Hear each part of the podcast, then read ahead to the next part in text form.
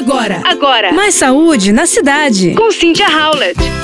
E esse boletim vai para as meninas, adolescentes. Um novo estudo da Universidade da Califórnia, Irvine, UCI, pesquisadores descobriram que mulheres expostas ao composto tetrahidrocannabidiol, que é o THC, um componente da cannabis, durante a adolescência pode ter perda de fertilidade mais tarde. O estudo, publicado na revista científica Toxicological Science, mostra que o uso da maconha no início da vida de uma mulher pode reduzir em quase 50% seu número de folículos ovarianos saudáveis.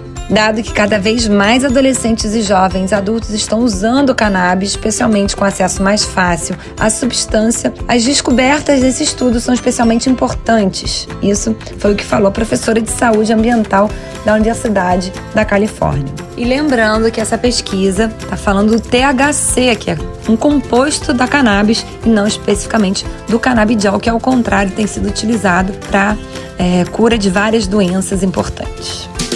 Você ouviu Mais saúde na cidade. com Cynthia Howlett.